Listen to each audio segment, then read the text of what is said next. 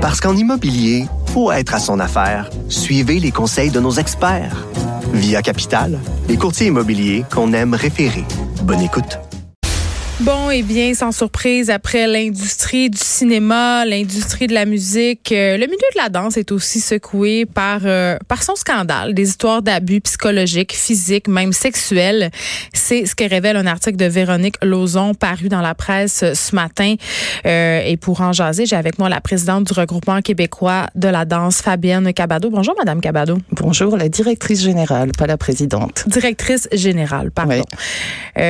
Madame la directrice générale surprise ou pas surprise? Non, pas surprise, euh, d'autant que j'avais été interviewée par, euh, par Véronique Lauzon. Donc je surprise de l'ampleur? Ben non, parce que tout ce qui est, hmm. tout, ce qui est indiqué dans le... Je n'apprends rien.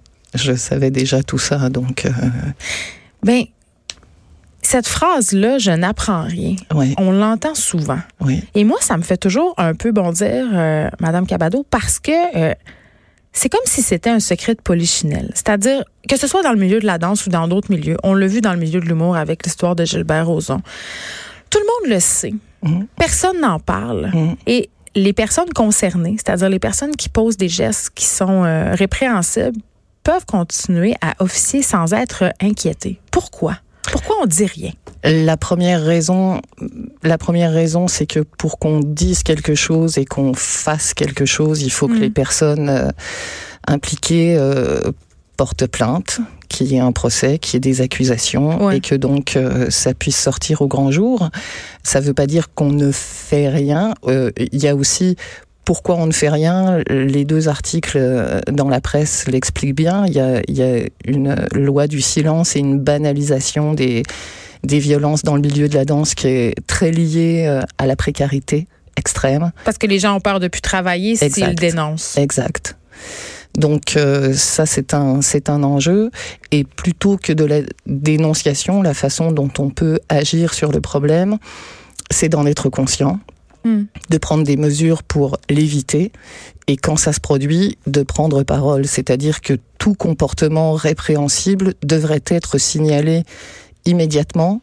Euh, il y a quelque chose de pas correct qui se passe en studio. Il faudrait que la personne qui le subit, mais aussi les personnes euh, autour puissent dire hum, là je suis un peu gêné de la façon dont ça se passe. Est-ce qu'on peut avoir des attitudes plus respectueuses? Donc c'est agir un peu en amont pour développer des saines habitudes euh, dans les relations professionnelles en fait. En même temps euh, madame Cabado ce que j'ai pu lire dans, dans l'article de Véronique Lauzon c'est que parfois certaines personnes se sont plaintes sont allées voir soit les directions d'école pour dire que certains chorégraphes ou certains danseurs avaient des comportement problématique et ça n'a pas changé grand-chose. Il n'y a rien qui a été fait et ces gens-là ont pu continuer à travailler.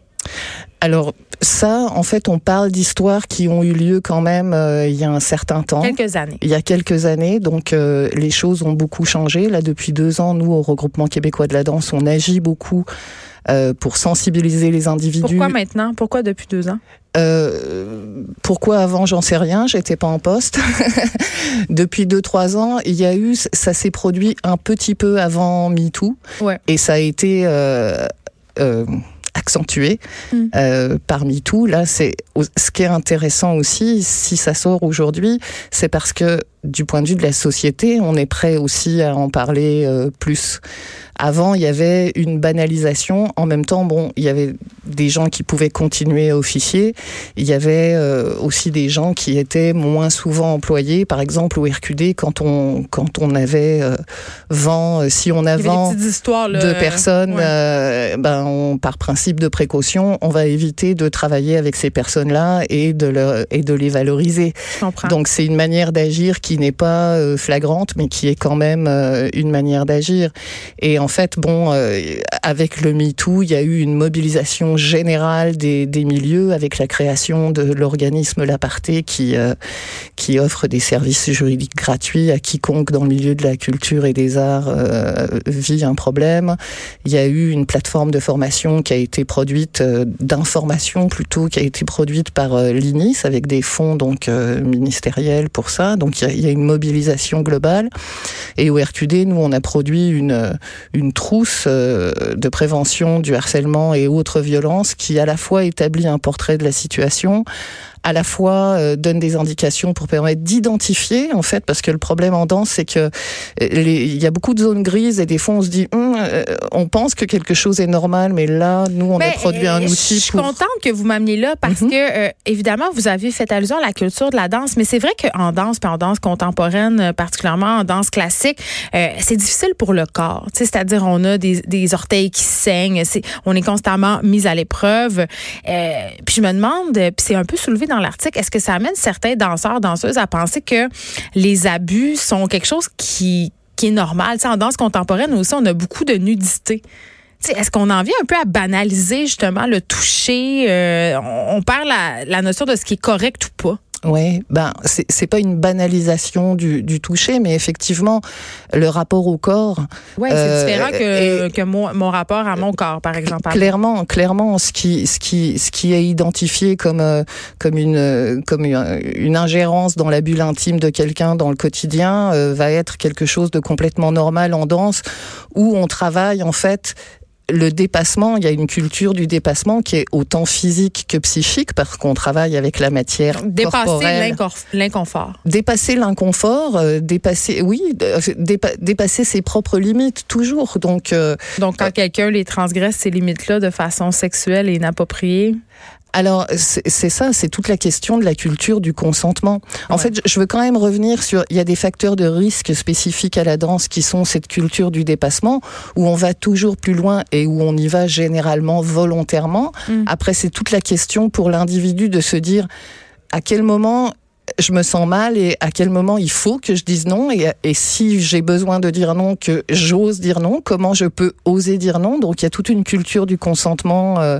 à développer. Puis dans les facteurs de risque, ben, il y a ce travail avec la proximité physique euh, et psychique qui, qui fait que les frontières sont beaucoup plus floues. Et d'ailleurs, dans, dans les outils qu'on est en train de, de, développer au regroupement québécois de la danse, on va sortir euh, dans les semaines qui viennent une, une bande dessinée qui s'appelle, qui s'intitule euh, Danser, ce n'est pas tout accepté, justement pour pointer les situations qu'on pourrait considérer comme normales et qui ne le sont pas. Hmm. Euh, évidemment, là, depuis le début, on parle euh, d'abus sexuels, d'abus physiques, mais l'abus psychologique, quand même, est une partie prenante. On l'a vu aussi dans les écoles de théâtre. L'année dernière, il y a eu des cas. je veux qu'on se parle de films comme Black Swan, par exemple, oui. ou Whiplash, euh, qui se passe dans le milieu euh, de la musique classique. Euh, ces films-là, quand même, contribuent à cette idée que les abus psychologiques, tu sais, cette image du professeur abusif, très dur, qui va casser son élève, qui va le détruire psychologiquement, mhm. eh bien, ça fait partie de la vie artistique dans certaines sphères. C'est-à-dire quand on veut évoluer dans de façon professionnelle ou qu'on veut participer à faire partie de grandes écoles. Dans le sport aussi, ça se passe. Oui, il y a cette idée-là d'abus qui est comme ben, acceptée. c'est, là, il y a une vraie culture, puis c'est, c'est au niveau de, de la société aussi, parce que si on pense simplement à l'éducation des enfants, euh, il y a 20, 30 ou 40 ans, on n'avait pas euh, du tout les mêmes euh, pratiques éducatives qu'on a mhm. aujourd'hui. La violence faisait partie des rapports humains, je dirais, des, des, rapports éducatifs. Donc, comme ce sont de disciplines classiques, peut-être que cette, cette relation un maître-élève très, très euh, intense et resté? Je stigmatiserai pas euh, le ballet, par exemple. Je pense qu'il y a des cas dans tous les styles de danse, dans tous les genres de danse.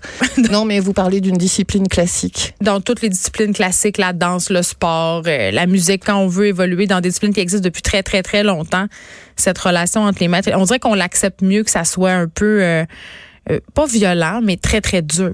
Mais c'est parce que c'est encore, on est encore en lien avec la culture euh, du dépassement et l'idée de euh, jusqu'à à partir de quelle limite c'est correct de pousser quelqu'un et à partir de quelle limite ça ne l'est plus? Parce que quand on parle de casser quelqu'un pour développer son potentiel, ben, quand on casse quelqu'un, on le casse. on développe pas son potentiel. C'est une et en fait, il y a, je discutais avec un psychologue récemment qui me disait avec cette culture-là qui dure depuis des siècles, mmh. en fait, il y a, il y a une, une réaction de, des gens qui subissent ces violences-là finissent par s'identifier à leurs agresseurs. Soit euh, ils sont complètement cassés et ils dégagent, euh, soit ils sont complètement cassés et ils respectent et ils perpétuent la loi du silence. Vous avez parlé de grooming dans soit, soit ils s'identifient et ils reproduisent la même chose. C'est toute la question de, de l'éducation. Un enfant qui grandit dans un milieu violent, c'est l'exemple exemple qu'il a, il va le perpétuer. Je caricature un peu, ou pas, mais il y a quand même plus de risques qu'il le perpétue. Et c'est un peu pareil. Et c'est ce qu'on est en train de défaire, mais c'est tellement incrusté. Puis c'est pas seulement dans le milieu de la danse, je le répète, c'est dans la société tout entière. Le sexisme existe quand même encore. La culture du viol existe encore. Euh, il y a aussi, il faut questionner aussi euh, la façon dont la justice euh, gère toutes ces questions-là, ou la police. Est-ce qu'on croit les gens? Est-ce que euh, on les accompagne suffisamment? En même temps, dans le cas des danseurs, des chorégraphes, ils se rendent même pas à la police parce que je pense que vous l'avez évoqué tantôt. Euh, ce qu'ils ont peur, c'est d'être étiquetés comme un fauteur de troubles, euh, une diva, une hystérique. Et ça existe le, casting couch en danse? Je sais je, ben je, je sais pas ce que c'est en fait. Les casting couch, euh, ce sont des auditions où on doit coucher avec euh, soit le chorégraphe, le metteur en scène ou la personne qui a le pouvoir pour avoir. On a beaucoup parlé de ça au cinéma avec l'affaire euh, Weinstein. Écoutez, pas dans le milieu que je représente, pas à ma connaissance. Ça, ça n'est pas venu à mes oreilles. Peut-être que dans mm. le milieu de la variété, du divertissement, j'en sais rien. J'en suis pas sûre. Et je, je ne me prononcerai pas un truc que j'ai trouvé assez euh, perturbant dans l'article La Presse. Euh, on parle euh, de chorégraphes qui ont continué à travailler, évidemment, on l'a dit tantôt, après avoir posé des gestes à caractère sexuel. Mais on parle d'un médecin, un médecin ostéopathe qui a été condamné pour avoir eu des relations sexuelles avec des patients, dont une ballerine d'âge mineur, et qui a reçu l'appui de dizaines de personnes du milieu de la danse par le biais d'une lettre. et ce, qu'on, ce qui est encore plus troublant, c'est que ce qu'on soulève comme hypothèse par rapport à cet appui-là, c'est que ce médecin-là aurait fait des dons importants à plusieurs organismes à des compagnies de danse. Euh, ça, ça fait partie des bémols que j'apporterai. Euh, ah, vous amenez des bémols? sur, l'article, bah, parce que là, c'est la parole d'une euh, d'une victime en fait, et je que que je que je comprends tout à fait et que je respecte tout à fait. Mais, mais cet homme-là, quand même, a continué à travailler. Ça, c'est pas la parole d'une victime. Alors, cet homme-là a continué à travailler euh, cet homme-là avait une position vraiment très particulière dans le milieu de la danse. C'était un peu le sauveur qui était là à toutes les représentations. Oui, pour euh, pour pour euh, s'il y avait un problème, il était extrêmement disponible. Mm. Il était aussi euh, comment dire professionnellement efficace. donc c'est pour ça qu'il avait cette posture-là. avec ses patients. C'est pour ça qu'il a c'est pour ça aussi qu'il a obtenu ces lettres d'appui là. Puis mm mais euh, il a été condamné par le Collège des médecins.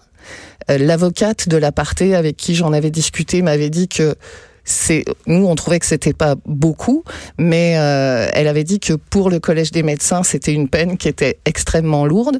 Puis après, il bah, peut encore traiter des personnes mais, ce médecin-là. Mais c'est ça, mais c'est que en fait il a purgé sa peine hmm. et la loi la loi est est telle qu'elle est. Donc, euh, il a purgé sa peine, il a pu retourner dans le milieu. Puis, euh, c'est quand même assez particulier, Madame Cabado, qui continue à recevoir l'appui du milieu de la danse, euh, puis qui finance des écoles. Alors, non, non, il ne reçoit pas l'appui maintenant du milieu de la danse et des écoles. En fait, je suis, je serais très curieuse de savoir si même il, il, il, participe encore, comment dire, si c'est encore un donateur pour pour certains organismes. Il donne des organismes qui viennent en aide aux victimes sexuelle, en tout cas. Oui, bah, c'est ce qu'il dit. Là, moi, je suis pas dans sa vie. et, je prendrai, et je prendrai pas parole euh, à sa place. Puis bon, toute personne a le droit à la réhabilitation. Après. Mm. Euh, euh, faut, faut, bah, faut respecter la loi et euh, on peut choisir aujourd'hui de ne pas faire affaire avec ce médecin-là ou on peut choisir de faire avec, euh, affaire avec lui. C'est un choix qui est euh, individuel. Mais un organisme comme le regroupement québécois de la danse, par exemple, je disais, je parlais tout à l'heure du principe de précaution. on, on ne va pas faire la publicité pour ce, pour ce médecin-là. Bon, évidemment, maintenant qu'on a dit tout ça, maintenant qu'on sait euh, que parfois il peut y avoir des euh, comportements abusifs, et euh, je veux pas qu'on fasse le procès du milieu de la danse parce que c'est pas ça. C'est, vous l'avez bien dit là, ça se passe dans toutes sortes de milieux. Mmh. comment on change cette culture là? un jour à la fois. on change cette culture-là en en parlant régulièrement. C'est pour ça que cet article a, du bon, parce mmh. qu'il permet de, de, libérer la parole. Euh, Mais pas juste du bon, là, parce que là, depuis tantôt, vous êtes un peu sur le break. Euh, vous avez quand même certains bémols. Je suis pas sur le break, je, je pas du tout, parce que on, on en fait vraiment beaucoup au, au, regroupement québécois de la danse. Je dis juste qu'il faut faire attention, hmm. être dans nos manières de prendre les choses, avoir être nuancé aussi. Vous avez peur qu'on condamne un peu le, le, milieu de la danse? Euh, Ben, j'ai pas peur qu'on condamne le milieu de la danse parce que le milieu de la danse c'est un milieu qui est fabuleux et dans lequel il se passe plein d'histoires absolument euh, merveilleuses. Euh, j'ai pas peur. J'ai pas peur. Je veux, je veux juste qu'on soit euh, en fait, je, je pense que c'est si on veut changer les choses, il faut qu'on puisse en parler, il faut qu'on puisse agir et euh, peut-être mieux financer aussi. La polarisation, la polarisation des des des des, des, attitudes n'aide pas à mm. progresser. Euh, mieux financer le le RQD pas particulièrement, bien que pour la bande dessinée on a eu euh, un financement de la CNESST. Mais si les danseurs étaient mieux rémunérés, s'ils étaient moins précaires, les chorégraphes et tout ça, euh, peut-être qu'on serait pas devant le même genre de problème parce qu'on le dit tantôt. Ben, euh, ça, ça, ça pourrait aider, en effet.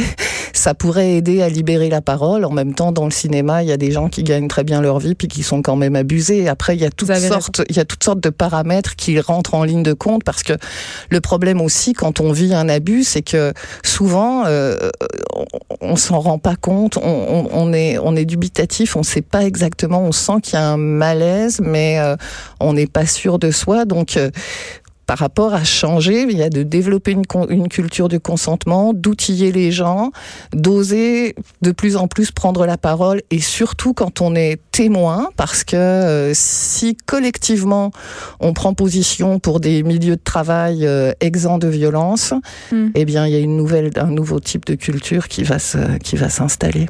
Madame Cabado, merci. Je rappelle que vous êtes directrice générale du regroupement québécois de la danse. On vous parlait par rapport à cet article de la presse qui dénonce, si on veut, une certaine culture d'abus dans le milieu de la danse. Mais heureusement, c'est en en parlant comme on a fait aujourd'hui qu'on change les choses. Merci beaucoup. Merci à vous.